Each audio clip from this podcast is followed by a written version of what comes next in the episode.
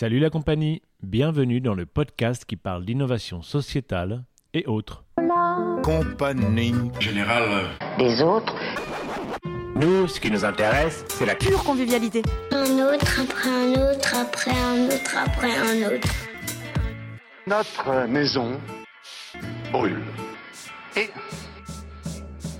le meilleur est toujours possible. Par conséquent, l'espérance est là, à condition de, ne pas se laisser rendre indifférent. Bienvenue dans le tout premier épisode de ce podcast. N'hésitez pas à vous abonner pour continuer à suivre et à participer à l'histoire de la Compagnie Générale des Autres. Une friche militaire réaménagée peut-elle finir par abriter un paradis écologique? Un îlot de diversité et de démesure comme sur les îles Galapagos que Charles Darwin découvrait. Qu'aurait-il dit de ça? Imaginez, vous franchissez la Garonne une fois à Bordeaux, vous vous retrouvez dans une ancienne caserne joliment réaménagée où se croisent chaque année plusieurs milliers d'entrepreneurs, de familles, de fermiers urbains, de skaters, de réfugiés, bref, une ville dans la ville dont l'ambition est de favoriser la transition écologique. Darwin est un emblème de Bordeaux, pourtant chaque année menacé d'être remplacé par un parking.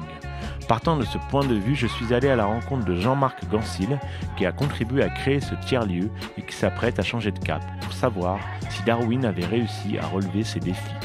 Au fil de la discussion, nous en sommes notamment venus à questionner la frontière entre l'égalité et légitimité de l'action. Partons ensemble en voyage au pays de Darwin. je suis avec euh, Jean-Marc Gansil, cofondateur de Darwin. Jean-Marc, est-ce que tu peux nous expliquer ce que c'est Darwin? Bonjour Rudy. Euh, Darwin, présenté en quelques mots, euh, c'est une utopie à l'origine qui vise à permettre la rencontre entre des acteurs qui sont présents dans la ville mais qui ne travaillent pas suffisamment ensemble pour réinventer leurs pratiques euh, pour réinventer ensemble leur futur aussi, conscient qu'on est dans un certain nombre d'impasses. Et c'est la volonté euh, de créer euh, des passerelles entre des mondes qui s'ignorent. Et très concrètement, au-delà de, de, ces concepts, c'est un lieu où vivent aujourd'hui, si j'ose dire, et travaillent 250 entreprises, 50 associations, où convergent chaque année jusqu'à 1 300 000 personnes pour y prendre un café, pour pour euh, y manger bio, euh, pour y faire du skate, euh, pour apprendre à jardiner, pour faire leur propre bière, pour travailler dans des espaces de coworking géants, puisqu'ils sont assez dimensionnés et accueillent beaucoup de monde, pour faire la fête aussi, assister à des conférences, bref, pour vivre la ville de façon... très décloisonnée là aussi, puisque c'est visiblement, d'après ce qu'on nous renvoie, une ville dans la ville, Darwin. C'est une façon de, vivre son territoire qui correspond visiblement davantage à ce que les citoyens attendent aujourd'hui, plutôt qu'une urbanité où on a des fonctions séparées. Un côté on dort, de l'autre côté on commerce, de l'autre côté encore on va faire, euh, euh, on va assister à un concert. Là tout est rassemblé et du coup on fait des économies de moyens aussi et ça favorise les rencontres. Et tout ça se fait dans un lieu, c'est incarné dans une ancienne caserne, une friche, où euh, un certain nombre d'expérimentations étaient possibles, et on revendique cette dimension laboratoire. On sait que tout n'est pas parfait, on sait que c'est une démarche un peu itérative, un peu, exploratoire qu'on a menée, et qui a donné des résultats beaucoup plus étonnants que ceux qu'on aurait pu imaginer au démarrage. Hmm. Quand on arrive dans Darwin, on a un grand magasin bio, restaurant bio, euh, qui je crois est le plus grand d'Europe. En tout cas de France. En tout cas de France. D'accord. Euh, est-ce que c'est euh, par ce lieu que la majorité du public arrive Est-ce que c'est ce lieu de Darwin qui permet véritablement d'ouvrir Darwin sur le, le quartier, son territoire? Oui, c'est un peu comme on dit notre flagship, là, hein, pour prendre un, anglicisme. En tout cas, c'est le cœur battant de l'écosystème puisque c'est le premier qui a été véritablement ouvert au quartier. Euh, les coworking, euh, les bureaux qui ont été les premières activités de l'écosystème, elles n'attiraient que euh, les entrepreneurs et leurs collaborateurs qui travaillaient de toute façon, de façon très très collective dans ces lieux. Mais bien entendu, le citoyen lambda, le riverain ne s'y retrouvait pas forcément. Lorsqu'on a ouvert ce restaurant resto, qui est effectivement, à notre connaissance, le plus grand restaurant bio de France. ça a attiré beaucoup de monde, non seulement parce qu'il y avait une offre qui n'existait pas dans le quartier, ni même à Bordeaux à cette échelle, mais aussi parce que ce resto a été le support de tout un tas d'activités connexes, notamment une épicerie, notamment un snack, notamment la projection de films ou, la tenue de conférences qui se sont tenues dans ces emprises. Donc ça a permis à tout un tas d'acteurs de s'en saisir de ce lieu pour proposer des choses et y diffuser leurs messages et y faire de nouvelles rencontres. Donc euh, ça a été la première brique, entre guillemets, qui nous a permis de nous ouvrir au quartier, en sachant que le skatepark, lui aussi, était en gestation depuis le démarrage de Darwin et drainait déjà un public euh, qui, euh, de skateurs et, de sport de glisse en tout cas, qui euh, se sont tout de suite reconnus dans cet équipement et qui l'ont très rapidement euh, investi pour y pratiquer leur sport favori. Donc on avait euh, déjà cette ouverture vers cette cible, on va dire, de, de skateurs, cette population plus exactement, et ensuite on a eu énormément de riverains de toute catégorie, de tout type, et pas simplement des bobos, comme on l'entend souvent, qui ont découvert ce lieu par le biais, effectivement, du restaurant qu'on appelle le magasin général. Hmm. Donc si on continue la visite, après le magasin bio, le restaurant bio, on a le skatepark, on a le coworking, on a le, camping, la ferme urbaine. Euh, est-ce que c'est des petits îlots séparés ou est-ce que c'est comme vous l'appelez un écosystème? Et à ce moment-là, qu'est-ce qui euh, pour toi justifie d'appeler ça un écosystème? On a toujours fait l'analogie, euh, d'où le nom de Darwin, euh, à euh, finalement cette notion d'écosystème, parce qu'on considère finalement que dans ce lieu, on a différentes espèces, pour faire des analogies, qui s'y côtoient et qui coopèrent comme dans un écosystème vivant. il y a des niches pour certains types d'acteurs, il y a des coopérations, des interdépendances, il y a aussi des espèces invasives parfois qu'il faut pouvoir gérer, il y a en tout cas un fonctionnement très symbiotique si j'ose dire, dans ce lieu qui nous a amené à le qualifier comme tel dès le départ, avant même que euh, ça devienne un terme un peu galvaudé, euh, puisqu'aujourd'hui on parle peut-être d'écosystème à tort et à travers. Euh, en ce qui nous concerne, il y avait aussi ce petit clin d'œil écosystème avec économie. C'est la raison pour laquelle on met le tiret entre les deux termes. et donc c'était un jeu de mots qui nous permet peut-être qualifier le fait que notre, notre ADN était aussi principalement entrepreneurial. On s'est jamais pris pour ce que nous n'étions pas. À l'origine, nous sommes des entrepreneurs qui avons voulu créer des activités qui incluent des dimensions sociales et environnementales fortes, voire même qui les euh, déterminent, qui les dirigent, ces, enjeux-là. Euh, mais euh, ce qui était intéressant, c'est qu'on n'était pas dans un entre-soi d'entrepreneurs et qu'on souhaitait absolument s'ouvrir à tous ceux qui font la ville autour de nous, qui contribuent à la vitalité du territoire, qui s'investissent et qui s'engagent pour la transition, en tout cas la transformation de nos pratiques sur ce territoire bordelais, d'où la notion d'écosystème puisqu'on avait envie de les fédérer, de les retrouver, en tout cas de faire en sorte qu'on crée un, biotope dans lequel elles puissent cohabiter et se développer chacune euh, en bonne euh, harmonie. Si on creuse un peu cette notion d'écosystème, il y aura du coup forcément des interactions entre différents types d'acteurs qui vont peut-être changer leur manière de, faire ou de, voir ou leur pratique. Euh, quelles sont pour toi les, les interactions qui ont produit le plus de changements ou qui correspondent le mieux à ce que Darwin veut produire comme changement? J'aurais aimé que ce soit euh, la capacité à faire des partenariats entre le public et le privé, pas au sens des PPP euh, juridiques, hein, au sens de la possibilité de co-construire entre des administrations et euh, la sphère politique et la sphère entrepreneuriale des, nouvelles choses, des nouveaux futurs, et qu'on parvienne ensemble à co-concevoir en intelligence collective, avec de la bienveillance mutuelle, qu'on apprenne à, se connaître au-delà des différences culturelles de ces deux mondes, qu'on arrive à faire émerger des choses nouvelles. Ça, c'était un peu le, présupposé de départ. ça a été un échec de ce point de vue-là. Il y a un gap trop important sur la façon qu'on a de travailler, les représentations qu'on a, euh, les contraintes respectives de chacun de ces mondes, euh, décidément, ne parlent pas le même langage. Et on n'a pas réussi à créer ces ponts, ces passerelles qu'on aurait souhaité. En revanche, là où on les avait supposées et où elles se sont avérées beaucoup plus fertiles, ce sont euh, les liens qui se sont créés entre des associations et des entrepreneurs de ce point de vue-là, c'est stupéfiant, les décloisonnements et ce que ça provoque, notamment dans des secteurs où il y a une nécessité de faire cohabiter des logiques marchandes et non marchandes, des approches de gratuité, des approches de structuration économique. Je pense par exemple à l'agriculture urbaine, où on a eu de vrais beaux projets qui ont émergé, aussi en matière de culture, où on a vu des choses intéressantes germer parce que cette rencontre entre la créativité des artistes, l'approche plus, euh, euh, on va dire, euh, avec des modèles économiques un peu, plus solides du côté des entrepreneurs, a permis de, de pérenniser certaines activités, de les réorienter, en tout cas de les nourrir de part et d'autre, de façon assez étonnante. Voilà. Donc, ce monde associatif, que j'aurais pu étendre d'ailleurs à celui de la solidarité ou du sport, dans sa rencontre avec le monde entrepreneurial euh, ouvert sur des choses qui ne sont pas du ressort que du simple profit ou, en tout cas du, euh, d'une vision économique stricte, nous a permis de, générer euh, des initiatives au bénéfice du territoire qui aujourd'hui garantissent une pérennité justement à ce qui était plus fragile et à, l'inscrire encore plus fortement dans, euh, dans la vie de la cité. Voilà. Par exemple? Bah, Je pense par exemple à des activités comme celles euh, qu'on a pu lancer autour de la gestion des biodéchets. Voilà, c'est très concret. Euh, le magasin général, notamment, notre restaurant générait ces déchets et ne trouvait pas d'exutoire pour les faire traiter correctement avec une plus-value sociale et environnementale. Et c'est la rencontre avec une entreprise qui s'appelle Act Elise Atlantique, qui est une entreprise adaptée par ailleurs, nous a permis de concevoir un nouveau service qui n'existait pas sur le territoire. De la même façon, euh, toujours en matière d'agriculture urbaine, on a eu des reconversions de coworkers dans euh, le champ, euh, on va dire par exemple de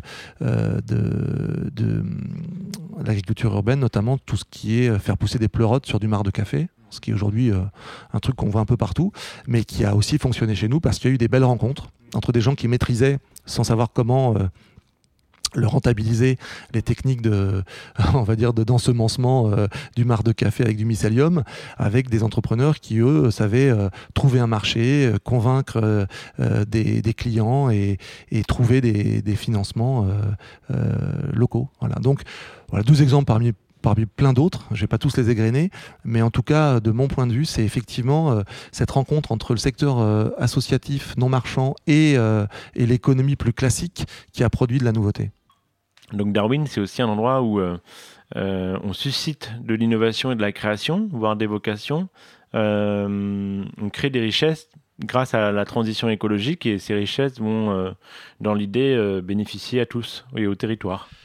Oui, alors là, on en vient dans une vision un peu plus, euh, je vais dire même politique, euh, si j'ose dire, qui est euh, celle de la vision que nous avons de notre futur. Est-ce qu'on continue dans une fuite en avant où la technologie est censée résoudre tous nos problèmes et on va être dans le culte des startups et de la nouvelle technologie, euh, voire même du transhumanisme, si je vais très loin?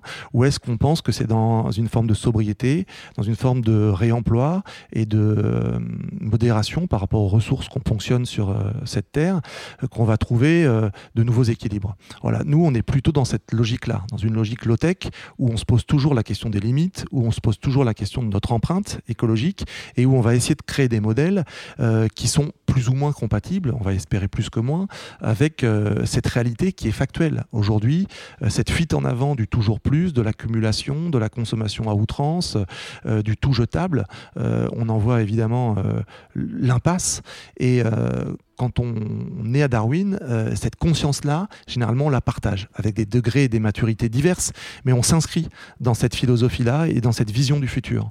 Et c'est vrai que ça paraît souvent détonnant euh, sur un, territoire comme le nôtre, où, en règle générale, les acteurs classiques, les décideurs, les collectivités euh, qui ont généralement le pouvoir, sont dans une vision très différente, qui est celle de la continuité du XXe siècle, où il faut toujours construire plus d'infrastructures, où il faut toujours plus grand, où il y a attirer euh, des, euh, des, compétences, des startups, euh, où c'est avant tout euh, l'économie qui prime sur d'autres considérations. Eh bien, nous, on renverse ce paradigme-là à Darwin et on dit, ben voilà, euh, l'économie est au service de euh, l'inclusion sociale, est au service de la transition écologique et quand bien même ça reste très compliqué à prouver et quand bien même on n'a pas encore, on n'est pas encore parvenu à une conciliation totale, au moins on, a avancé des curseurs et on a prouvé qu'on pouvait faire autrement. Je crois que ça, c'est la principale vertu de Darwin. Et c'est dans cette euh, réalité-là que s'inscrivent tous les acteurs qui fréquentent le lieu, ou les principaux acteurs, en tout cas, qui sont moteurs dans ce lieu et qui impriment une nouvelle façon de voir notre société et, et son devenir. D'accord, mais alors du coup, ça réinterroge et ça va en l'encontre de la notion de progrès euh, telle qu'on nous la balance depuis euh, des années. Moi, depuis ma naissance, c'est comme ça, le progrès, le progrès. Euh, ou l'innovation technologique avec toujours plus de, de réponses à des, à des besoins. Est-ce que toi, tu, tu, tu, du coup, tu prônes plutôt une innovation moins-moins avec plus de frugalité, de sobriété, un peu ce que faisaient nos ancêtres, nos grands-parents, euh, l'innovation de papier et mamie, euh, quelque chose de plus simple? Oui, quitte à enfoncer des portes ouvertes, il faut effectivement réinterroger la notion de progrès. Euh, et ça s'incarne très concrètement dans les lieux euh, que sont Darwin. On aurait pu créer un super bâtiment à énergie positive. On a préféré reconvertir un patrimoine existant. C'est déjà ça. On a préféré utiliser les bâtiments qui étaient là, même si leur fonction n'était pas destinée à ce qu'on y fait aujourd'hui. Mais on a été suffisamment malin euh, pour pouvoir détourner cette fonction au profit de ce qu'on avait envie d'en faire, en ayant toujours en tête l'économie de moyens, la frugalité, euh, la multifonctionnalité. Chez nous, les bâtiments, ils servent pour des multiples choses. On peut y faire une conférence le matin, poursuivre sur euh, euh, un terrain de bike polo, et puis terminer le soir par une exposition, par exemple, ou toute autre chose. c'est cette intensité d'usage qui fait la valeur du lieu, c'est sa multifonctionnalité, c'est la diversité des acteurs qui peuvent s'en emparer, c'est le fait qu'on ait pensé ces usages avec les citoyens qui aujourd'hui les occupent et qui font vivre euh, ces fonctions. Euh, donc c'est très euh, bottom-up, hein, comme on dit. C'est pas du tout nous qui avons décidé, avons figé des usages et les laissons à disposition d'un certain nombre d'acteurs. Non, c'est avec ces acteurs qu'on a pensé assez spontanément finalement, dans une logique de frugalité et sobriété, l'utilité de ces, bâtiments. Voilà. Et ça, ça fonctionne finalement. Et on a fait la preuve que en dérogeant peut-être un petit peu à certains dispositifs, en prenant des risques, en osant effectivement parfois être dans la désobéissance, si j'ose dire, par rapport à un certain nombre euh, de dispositifs ou d'exigences qui nous paraissaient euh, assez ubuesques, euh, on a pu prouver que en garantissant la sécurité des personnes, on pouvait parvenir à faire des choses assez folles et à générer des plus-values sociales et environnementales qui valaient vraiment le coup d'être tentées. Voilà. Et maintenant, ça dérange un peu effectivement parce que ça met en difficulté des modèles plus classiques qui, eux, euh, euh, sont plus normatifs, euh, sont beaucoup plus consommateurs de ressources, alimentent aussi des intérêts économiques assez puissants qui, du coup, ne voient pas d'un bon oeil le fait qu'on ait pu montrer qu'on pouvait faire des choses très populaires et fertiles avec beaucoup moins de moyens. voilà, donc pourquoi? Ben Parce que euh, euh, tout leur modèle économique est basé sur euh, cette spéculation foncière et sur une façon de jouer avec les normes à leur profit, même si on sait que ça a une efficacité relative.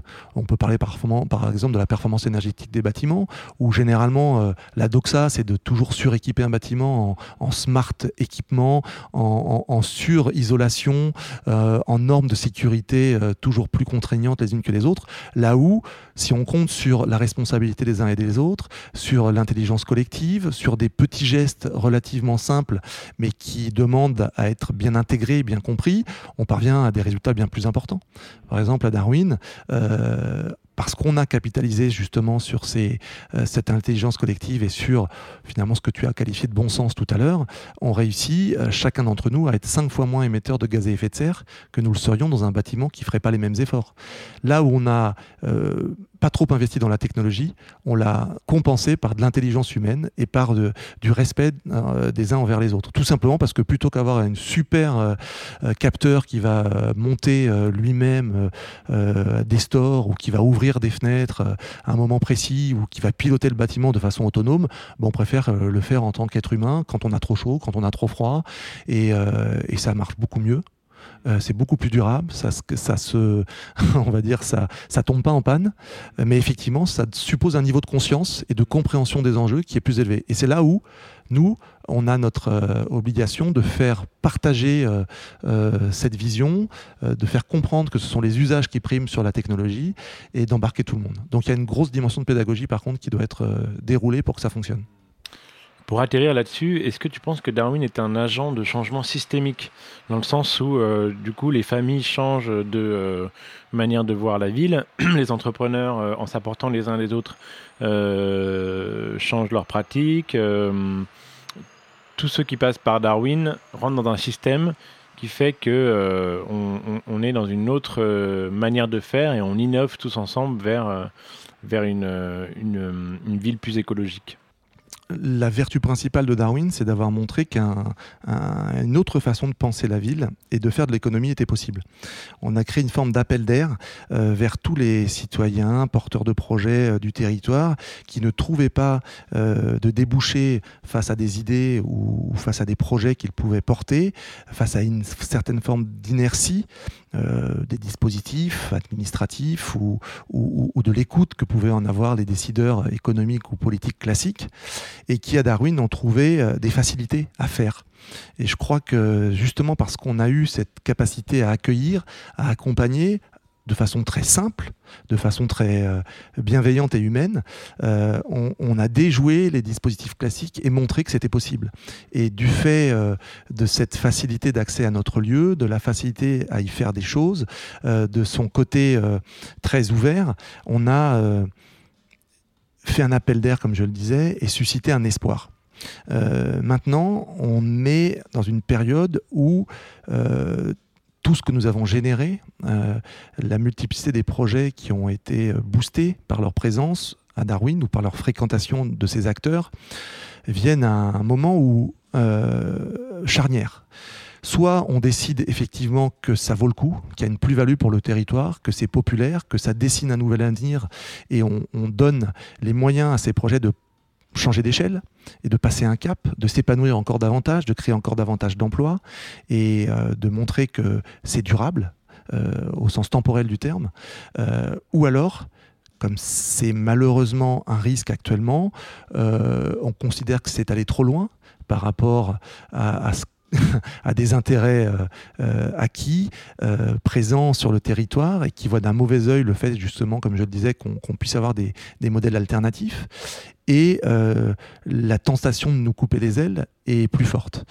Euh, voilà, c'est un moment pour nous très délicat, On hein, on s'en cache pas, euh, la presse le reprend, on a vraiment un suivi, une exposition qui est assez forte, parce que je crois qu'au-delà du combat qui nous oppose aux promoteurs et aux aménageurs sur la zone dans laquelle nous sommes, au-delà de, de, la querelle d'ego que certains souhaitent caricaturer comme telle, on est dans deux visions de société qui sont en train de s'opposer euh, sur notre euh, zone, euh, qui parie sur l'intelligence collective, sur la transition écologique, sur l'informel, sur la réunion de citoyens qui collectivement ont envie de, prendre leur avenir en main. Et je crois que d'une certaine façon, c'est ce qu'on incarne. soit on considère que, eh bien non, c'est pas sérieux, que ce qui prime et ce qui doit toujours primer, ce sont ben, des approches plus classiques, des gens sérieux, hein, qui ont des modèles économiques qui tiennent la route, euh, qui maîtrisent la technologie euh, et qui nous dessinent le monde vers lequel euh, on doit aller et qu'on doit suivre aveuglément, indépendamment de notre libre arbitre et de notre capacité à, exercer un esprit critique et notre citoyenneté. Voilà. Alors je, crois que c'est un peu binaire peut-être de le présenter comme ça, mais ce qui se joue, c'est un peu ça. Et on a pris une telle dimension aujourd'hui que le succès ou l'échec de Darwin aura, je crois, des déflagrations, enfin une déflagration qui va aller au-delà de notre territoire. Parce que de l'extérieur, les gens ne comprennent pas ce qui se passe à Bordeaux. Pourquoi une telle initiative est si empêchée par, euh, on va dire, le, les acteurs locaux, ou en tout cas euh, le pouvoir en place? Et qui voudrait faire un, parking ou des logements à la place de Darwin? Pourquoi ça se passe comme ça? Euh, Au final, ils ne comprennent pas l'intérêt de l'initiative? C'est ce que je disais, parce qu'on on représente un danger, d'une certaine façon, un danger politique, parce qu'on est populaire, euh, un danger économique, parce qu'on prouve qu'on peut faire aujourd'hui un véritable écoquartier. et pas simplement un, quartier classique qui a un beau label écoquartier mais qui est totalement vide de sens. le fait qu'on soit dans finalement la capacitation citoyenne, qu'on donne du pouvoir aux gens, qu'on est dans une forme de lâcher prise, qu'on fait confiance à notre territoire et à, ceux qui ont envie de le remuer, ben ça va à l'encontre de ce qu'on voit par ailleurs. Donc tout ça, c'est assez gênant. Euh, et comme pour le pouvoir en place, si j'ose dire, ou, ceux qui ont tiré profit euh, d'un certain statu. Et oui, ce côté poil à gratter, le fait qu'on soit aussi un peu grande gueule, faut le dire, et qu'on la ramène parfois euh, exagérément, mais c'est aussi une façon de, de, faire valoir ce qu'on fait. voilà, agace, dérange, bouscule, avec derrière les fantasmes qu'on puisse nourrir d'éventuelles candidatures pour les prochaines municipales, vu la popularité de certains chez nous. Voilà, ça peut aussi avoir, euh, euh, avoir un impact et, avoir euh, suscité suffisamment de, gêne pour, pour déranger. Après, il faut être aussi très franc et transparent. Ce qu'on est en train de faire au niveau de Darwin sur, sur certains terrains qui ne nous appartiennent pas, c'est pas légal au sens où le droit est contre nous. on a effectivement occupé pendant un certain temps légalement des terrains où même euh, alors qu'on ne pensait pas que ça irait aussi loin, sont nées des initiatives extraordinaires. L'enjeu, c'est de les pérenniser parce qu'elles ont apporté beaucoup de plus-value au territoire. Mais aujourd'hui, euh, la légalité est du côté de ceux qui voudraient les reprendre pour y construire des logements. Euh, soyons clairs. Par contre, la légitimité des activités qui, qui vont naître à cet endroit est la vraie question. Est-ce qu'il vaut mieux construire un parking de plus, faire couler du béton encore et encore, alors que euh, la métropole en est farcie de ces nouveaux logements qui poussent comme des champignons trop vite et trop mal euh, dans cette métropole Ou est-ce que euh, on pense qu'il faut mieux introduire davantage de nature en ville, préserver ces quartiers des phénomènes d'îlots de chaleur urbains qui vont rendre la vie totalement invivable à terme? Est-ce qu'il faut plutôt accentuer les phénomènes de solidarité vis-à-vis -vis des plus vulnérables d'entre nous ou construire le énième euh, euh, logement social qui, euh, auquel peut prétendre 80% de la population. voilà, c'est des questions de fond qu'on pose avec ces équipements et ces activités. et au-delà de la légalité, on questionne celle de la légitimité et de la hum, vision qu'on a du futur où pour ce qui nous concerne, on pense qu'on est plutôt dans une dynamique de résilience, faire tout ce qu'on peut pour amoindrir le choc des différents, euh, euh, des différents euh, je vais pas dire effondrements, ça va faire peur, mais voilà, des, différentes difficultés qu'on va avoir à gérer dans, dans un assez court terme, ou est-ce qu'on les ignore, on est dans le déni et on pense que on, va toujours réussir à, avec la technologie, une fois de plus, et avec du béton, à, à, faire face aux enjeux et aux défis climatiques de demain? Voilà, bah, nous, notre réponse, elle est claire. c'est dans la frugalité, la sobriété, la résilience, l'adaptation au choc qu'on va pouvoir faire face et non pas euh, dans ce déni qui nous amène à construire aujourd'hui comme on construisait déjà dans les années 70. Hmm. Ça me parle beaucoup quand tu parles de la tension entre l'égalité et la légitimité de l'action. Euh, il y a beaucoup d'innovateurs sociaux qui sont dans ce cas-là, je pense, qui inventent des, solutions à des besoins qui ne sont pas couverts, ou même parfois même en résistance par rapport à quelque chose qui ne fonctionne pas, euh, et qui du coup sont à la limite de la légalité. du coup, Darwin a dû être un parcours du combattant. Euh, quel est selon toi le facteur clé de succès d'une initiative comme celle-là? Euh, le facteur clé de succès, il y en a plusieurs. Euh, et je crois qu'on en a eu la chance d'avoir une alchimie de tout ça. déjà, ça va paraître trivial, il faut de l'argent. et il est vrai que si on n'avait pas pu bénéficier de l'apport de mon associé et fondateur du projet, Philippe Barr, on n'en serait pas là. L'amorce du projet, au moment où on l'a initié, euh, l'amorce financière, j'entends, a été absolument indispensable. Et sans elle, on n'aurait pas, pas pu acquérir l'indépendance qui nous a permis de faire le reste. C'est-à-dire que si on était assujetti à des, dispositifs publics, à un certain nombre d'allégeances politiques euh, ou à des actionnaires qui nous auraient mis un certain nombre euh, de bâtons dans les roues et, ralenti notre capacité à innover, on n'en serait sans doute pas arrivé là où nous en sommes aujourd'hui. Donc il faut quand même rappeler ça et être assez humble aussi par rapport à la chance qu'on a eue d'avoir cette capacité d'investir à l'origine et qui fait que notre initiative, euh, forcément, a, eu plus de chance au démarrage que d'autres. Voilà, ça c'est une chose. Après, je crois qu'il faut... Euh, alors, une fois de plus, je ne vais pas enfoncer des portes ouvertes, mais ne pas avoir peur de désobéir et ne pas avoir peur d'être dans un inconfort permanent.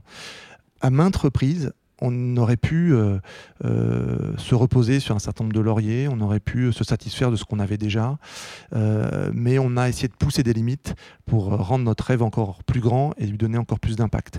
Et ça, quelque part, c'était une capacité aussi à prendre des risques, à les assumer, à sortir euh, d'un certain confort, euh, qui a été sans cesse euh, un, moteur pour nous et qui nous a permis de nous remettre en question en permanence et de sans cesse saisir de nouvelles opportunités qui s'offraient à nous pour nourrir l'aventure. Bien sûr, à chaque fois qu'on a intégré de nouveaux acteurs, de nouveaux projets, de nouvelles logiques, de nouveaux bâtiments, ça a déstabilisé l'ensemble. Et à chaque fois, ça a été compliqué. À chaque fois, on a passé des nuits blanches. Et à chaque fois, on a été euh, au bord euh, de la rupture en matière de trésorerie ou, de capacité à piloter l'ensemble. Et finalement, on s'en sort toujours par une espèce d'énergie euh, qu'apportent également ces nouveaux projets en termes de rayonnement, en termes de rencontres humaines, en termes de résultats aussi, parce qu'à chaque fois, on constate que ça a des effets très bénéfiques. Donc, ça nous nourrit ça nous motive, ça nous fait encore plus aller de l'avant, même si quand on prend les décisions bah, d'intégrer toutes ces, tous ces, nouvelles, ces nouveaux apports et ces nouveaux risques, il y a toujours une phase de doute et une phase d'inquiétude par rapport parfois au côté vertigineux que de la taille que prend l'aventure. Voilà. Mais euh, je crois que c'est notre foi indéfectible dans ce que nous faisions, euh, avoir vraiment le sentiment d'être dans le sens de l'histoire et d'y apporter une contribution positive et constructive qui nous a porté. Voilà. Et qui nous a aidé aussi, euh, comme je te disais, à, nous opposer parfois à des puissances bien plus fortes et bien plus grandes que nous l'étions, mais toujours avec cette conviction que on était dans une forme de justesse du propos euh, par rapport à, un certain nombre de signaux faibles qu'on ressentait dans, dans, toutes les rencontres qu'on faisait auprès des citoyens, auprès des acteurs économiques, parfois même institutionnels, qui nous disaient ben, lâchez rien parce que finalement ce que vous apportez au territoire c'est énorme et il faut des gens comme vous pour faire bouger euh, des vieux modèles qui craquent de toutes parts, mais qui ont besoin d'une étincelle pour, pour exploser définitivement. Bon, je suis pas sûr qu'ils aient encore explosé, malheureusement. Ils sont très résilients, euh, ces vieux modèles. Mais euh, voilà, c'est cette, cette croyance, si j'ose dire, indéfectible dans le fait qu'on était dans le sens de l'histoire, euh, ces moyens dont on a pu bénéficier, et puis je crois la sincérité aussi c'est quelque chose d'important. Je crois que tous autant que nous sommes dans cette aventure collective, on est très sincère. on n'est pas en train de de surjouer euh, pour d'autres intentions euh, euh, la transition ou la collaboration. Je crois qu'on les éprouve au quotidien, que ceux qui sont avec nous le vivent et que cette sincérité-là dans le faire, entre le dire et le faire, elle a réussi à embarquer beaucoup de monde. Et ça, je crois que c'est aussi un facteur clé de succès. D'accord. Et le plus grand échec et le plus grand succès qu'a connu Darwin pour toi? Alors pour moi, puisque c'était ma fonction, euh, l'écologie, bah, c'est les résultats qu'on a obtenus sur ce sujet de la transition. Euh, j'ose dire parfois avec un peu de, peu de provocation que je ne crois pas qu'il y ait, un, lieu qui ait cette dimension qui soit aussi écolo. Alors ça fait hurler certains, parce que certains nous voient comme des grands greenwashers. Mais je, alors je prends n'importe qui euh, dans la controverse et dans, la polémique s'il le souhaite. les résultats sont là, concrètement, mesurés, transparents. On en rencontre d'ailleurs sur un certain nombre d'outils publics. ce que je disais tout à l'heure, hein, l'enjeu ne serait-ce que climatique, d'avoir réduit individuellement pour chacun des travailleurs du site jusqu'à cinq fois ses émissions de gaz à effet de serre par des choix qui nous ont coûté Hein, y compris financièrement, c'est une grande réussite et, j'en suis vraiment euh, hyper fier de ce point de vue-là. Mais c'est pas la seule réussite, mais pour moi c'est c'est la, la, plus significative. Euh, le plus grand échec, je l'ai déjà dit et je l'ai mentionné, c'est cette incapacité à, travailler avec la sphère publique. Euh, je dis pas qu'elle en est la seule responsable. Je pense qu'on n'a peut-être pas su nous non plus avoir les, les bons niveaux de discours, peut-être les, les, bonnes mains tendues au bon moment, peut-être pas avoir été assez subtil ou malin dans le jeu politique. Euh, peut-être qu'on aurait su vaincre un certain nombre de, craintes, euh, d'inertie, euh, d'opposition autrement. Mais en tout cas, le constat est là. C'est-à-dire qu'on n'a pas réussi à embarquer notre collectivité, à embarquer des acteurs publics dans Darwin. Et cette séparation entre ce que nous sommes et ce que incarnent ou, sont censés faire fonctionner est pour moi assez dramatique parce que on ne peut pas être sur un territoire et, et ne pas être dans une forme de fertilisation croisée. Et je pense qu'on aurait eu euh, une grande réussite si on avait réussi à, se rapprocher d'un point de vue culturel et à co-construire.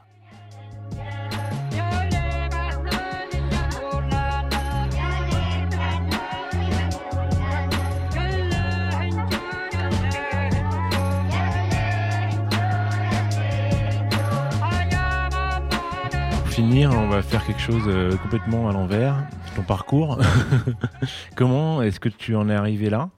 Euh, Avant de, on a vu euh, tout ce décor se poser là, ces interactions sociales, ces réussites écologiques, ces milliers de personnes qui sont passées par là, les acteurs qui ont été partie prenante de, de, cette aventure-là. Et comment on en est arrivé là, dans ton parcours, les gens que tu as rencontrés, comment toi tu es devenu écolo? Et puis, euh, Jean-Marc, tu pars, je crois. Tu, euh, tu vas partir. euh, c'est une, aussi une espèce de hum, cheminement dans la mise en cohérence de ce que tu, de ce que tu veux faire. Est-ce que tu peux nous, nous dire ensuite ce que tu vas faire? Oui, alors euh, effectivement, euh, Darwin s'inscrit vraiment dans un parcours en ce qui me concerne, mais il ne faudrait pas réduire Darwin à ce que je suis. Moi, j'ai été une brique de Darwin, j'ai apporté ce que j'étais, euh, les convictions qui, me portaient, euh, comme elles portaient d'ailleurs d'autres associés et, et tout un tas d'acteurs de Darwin, donc je le précise quand même. Et une fois que j'ai dit ça, pour ce qui me concerne à titre personnel, c'est vrai qu'il y a une forme de continuité dans l'engagement, ou en tout cas une quête de cohérence qui m'a fait passer un certain nombre d'étapes depuis euh, euh, l'école de commerce que j'ai faite lorsque j'avais euh, 18 ans, euh, j'ai tout de suite eu le sentiment que la finalité de l'économie telle qu'on me l'enseignait n'avait pas de sens et qu'il fallait que j'en trouve un. Euh, et finalement, euh, parce que je me suis dès cette époque engagé dans un certain nombre euh, de réflexions et, en tout cas de résistance à un modèle dominant qui me paraissait assez, stérile, euh, j'ai embarqué dès le démarrage de ma carrière, entre guillemets, dans, un, dans une association qui était un- une forme de think tank à l'époque, qui se préoccupait déjà de la question de la citoyenneté de l'entreprise. Voilà. Et pendant cinq ans, euh, j'ai eu la chance de côtoyer à la fois des grandes entreprises multinationales, euh, françaises pour la plupart, et également des acteurs de l'insertion par l'activité économique qui d'ores et déjà euh, se rencontraient pour parler du futur, de l'insertion des jeunes, de leur capacité à, à créer de l'activité sur des bassins d'emploi qu'elles quittaient, pour réfléchir au rôle et à l'éthique de l'entreprise, pour créer des passerelles avec les territoires, les citoyens, les parties prenantes, comme on dit maintenant. On parlait pas de développement durable à l'époque, c'était même pas encore une notion qui était euh, sortie, ou en tout cas très peu, hein, et en tout cas qui n'était pas opérationnelle dans les boîtes. Mais la responsabilité sociale de l'entreprise commençait à, cheminer dans les esprits de certains. Voilà. Et j'ai eu la chance d'être aux prémices de ça et de m'ouvrir avec tout un tas de penseurs, notamment des, des- des Patrick Vivray, euh, des, euh, des Claude Alfandéry, des Jean-Pierre Worms, des gens qui ont été dans, dans- la sphère de, l'ESS depuis, euh, enfin des fondateurs de tout ça. Je les côtoyais au, au quotidien et sans même savoir la chance que j'avais à l'époque et d'Edgar Morin même. Et donc tout ça, bien sûr, a été une chance incroyable et m'a ouvert à finalement quelque chose que j'ignorais euh, du temps de mes études, que l'entreprise pouvait prendre une place particulière dans ces combats-là, pouvoir même changer son objet. On parle maintenant d'entreprise à mission, hein, ou en tout cas d'avoir un objet qui dépasse le strict rendement euh, et, service aux, actionnaires pour aller vers la résolution de- d'enjeux sociétaux majeurs, en tout cas qui la dépassent. Et euh, déjà à l'époque, euh, je me rappelle en 93, grâce à Utopie, d'ailleurs, faut les, je les remercie beaucoup, hein, un cabinet conseil qui existe toujours, j'avais eu la chance de participer à une conférence qui euh, m'avait mis en présence du patron de Patagonia, Yvon Chouinard, et de Ben Jerry, qui avait aussi fondé une boîte assez extraordinaire en termes d'activisme. Et je me suis dit, mais ouais, punaise, c'est- possible de faire des boîtes qui, qui ont du sens et qui, en tout cas, utilisent la puissance du marché et des logiques professionnelles pour servir, servir d'autres intérêts qui, euh, qui ont des finalités euh, sociales et environnementales. Et ça, ça m'a bouleversé. Ça m'a mis sur d'autres rails et ça m'a amené progressivement, euh, après un break familial autour du monde, à, intégrer une de ces grandes boîtes qui se réfléchissait à l'époque assez sérieusement à ces questions et, dans laquelle j'avais contribué à, structurer la direction du développement durable, en l'occurrence France Télécom, à intégrer l'une de ces structures à Bordeaux puisque j'avais envie de changer de vie euh, et de qualité de vie, euh, Bordeaux était tout trouvé. Et euh, dès 2000, j'ai eu la chance d'intégrer France Télécom pour porter en plus de ma casquette de communicant, qui était mes compétences de base, de porter cette responsabilité localement du développement durable. Et, et, pendant huit ans, j'ai eu la chance de, à la fois d'avoir un métier de communicant assez passionnant, parce que je m'occupais du sponsoring, des relations presse, des choses comme ça, c'était assez marrant, mais aussi de porter ce qui me paraissait encore beaucoup plus euh, essentiel et important et stimulant, euh, des initiatives précurseurs en matière de biodiversité, d'impact carbone, de déplacement doux, euh, d'énergie, des choses qui étaient passionnantes à mes yeux et qui commençaient à irriguer un peu la culture maison. Et après huit ans dans cette grande boîte, j'ai quand même eu conscience que les marges de manœuvre qui m'étaient données pour pousser plus avant ces logiques-là étaient bien moindres que les logiques commerciales qui m'incitaient à, vendre toujours plus de faire vendre toujours plus de téléphones portables et d'ouvrir toujours plus de, plaques ADSL à l'époque euh, et de fibres optiques. Euh, donc je me suis dit, j'y trouve pas tout à fait mon compte. Euh, la responsabilité sociale et environnementale et, environnementale n'est pas rentrée dans le cœur du, réacteur de l'entreprise. Ça reste toujours en superficie, ça reste toujours une caution, un alibi, mais derrière, fondamentalement, la marche vers toujours du toujours plus de croissance, de production euh, et, toujours le fondement de la boîte. Quoi. Et ça, ça m'allait pas. Et j'ai croisé Philippe, Philippe Barr, mon associé, euh, fondateur de Darwin, avec qui euh, on a créé cette, cette, aventure qui, lui, depuis longtemps, dans le cadre de sa PME, réfléchissait également à toutes ces notions-là, PME dans le champ de la com, et qui voulait euh, parce qu'il en avait les responsabilités au niveau du CJD, Centre des jeunes dirigeants, appliquer à son entreprise tous les principes de la performance globale. En gros, la RSE version euh, CJD. Voilà. Et on s'est retrouvés tous les deux sur un chantier très précis dans le cadre d'une association de communicants local, lui en tant que publicitaire, moi en tant qu'annonceur, sur la notion de lutte contre le greenwashing. C'était le moment du Grenelle. Euh, et on était tous les deux très embarqués sur le nouveau rôle que pouvaient avoir des communicants en matière de communication responsable qui fasse changer durablement les pratiques des entreprises et là, on s'est tout de suite, euh, on a tout de suite compris, qu'on était sur la même longueur d'onde et qu'on pouvait s'apporter mutuellement beaucoup. Et il m'a demandé de le rejoindre pour, euh, d'une part, l'aider à piloter son entreprise dans ce sens, mais surtout nourrir euh, ce qu'il avait en tête depuis longtemps, c'est-à-dire créer un lieu qui puisse incarner tout ce, en quoi nous croyons tous les deux, et en hybridant des activités, des pratiques, des valeurs, avec tout un tas d'acteurs qui pouvaient s'y retrouver et porter cette, cette utopie. Et c'est devenu Darwin, voilà, tout simplement. Et du coup, moi, j'y ai amené bah, mes réseaux, et aussi ma conscience écologique, euh, l'expérience que j'avais acquise dans mes différents parcours, euh, cette dimension aussi ESS, euh, très complémentaire de ce que Philippe lui avait, c'est-à-dire les mêmes valeurs d'un point de vue de l'écologie, mais une façon plus entrepreneuriale de les porter, cette capacité à prendre des risques et à oser, une créativité folle. Et bah, tous les deux, on a réussi à convaincre bah, toute une communauté, des investisseurs, d'autres associés, des collaborateurs, des locataires, euh, euh, des associations, de nous rejoindre et de, porter ça ensemble. Voilà. Et aujourd'hui, effectivement, c'est une nouvelle étape pour moi, puisque chemin faisant, et dix ans après, euh, et des nouveaux ministres de l'écologie s'étant succédés, on est, je crois, arrivé à une forme de constat qui est peut-être un peu dur, mais du moins que je formule comme ça, que la transition a échoué. Et que du moins, la parenthèse qui s'était ouverte pendant une dizaine d'années, quel qu'en soit le, moment où on l'ouvre, cette parenthèse, mais on va dire que chacun ressent qu'il y a une période de possible qui est en train de se refermer et que on a une succession de mauvaises nouvelles qui s'enchaînent, euh, que finalement on est sans doute passé à côté d'une capacité à infléchir le cours de l'histoire dans un sens qu'on aurait pour beaucoup trouvé préférable et que l'élection d'un Trump, euh, le double langage d'un Macron, euh, les échecs qu'on constate jour après jour euh, sur le terrain euh, de la transition alimentaire, de la transition énergétique, euh, de la capacité des citoyens à se prendre en main, enfin de la place que leur laissent en tout cas les acteurs politiques. Tout ça est assez déceptif, est assez décevant, et que finalement je me suis non pas rangé, mais je suis de plus en plus conscient qu'il y a une forme d'inéluctabilité à des chocs euh, qui vont arriver et, à un mur qu'on va forcément euh,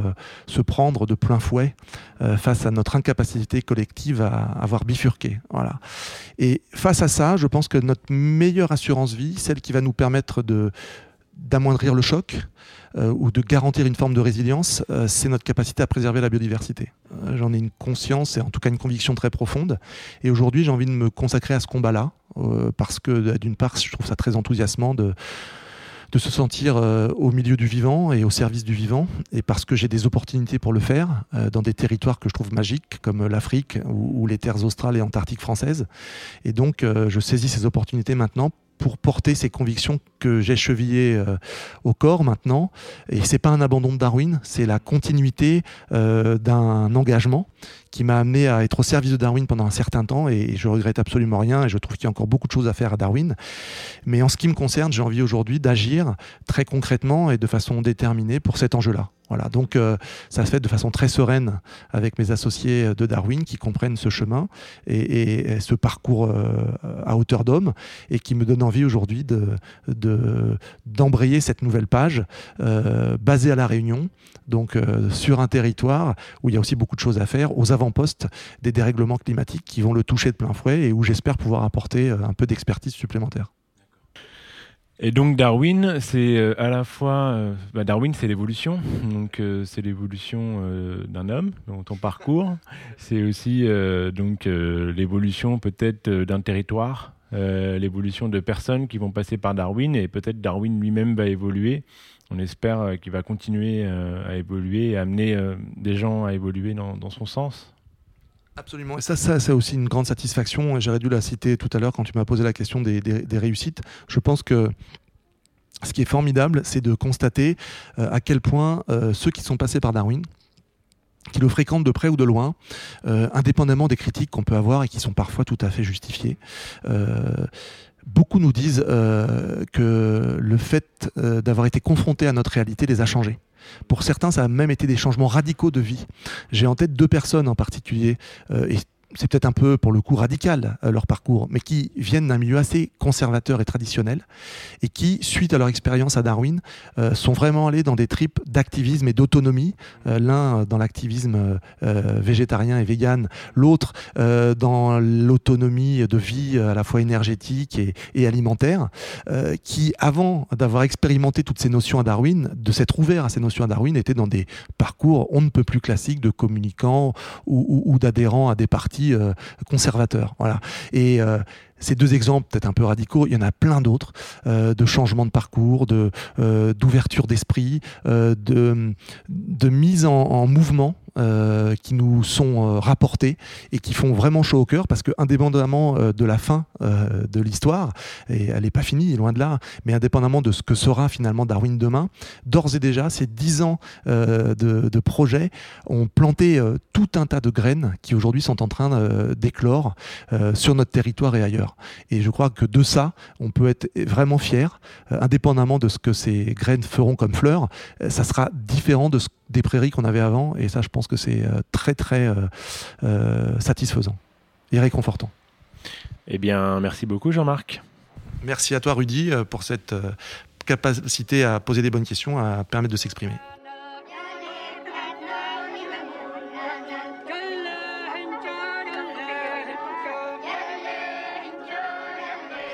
Merci d'avoir écouté ce podcast de la Compagnie Générale des Autres. N'hésitez pas à le partager si vous avez aimé. Ça aide à faire connaître les initiatives ou à vous abonner si ce n'est déjà fait. Sur le site internet, vous trouverez aussi des idées de choses à faire en compagnie des autres. Merci beaucoup. À bientôt. Autres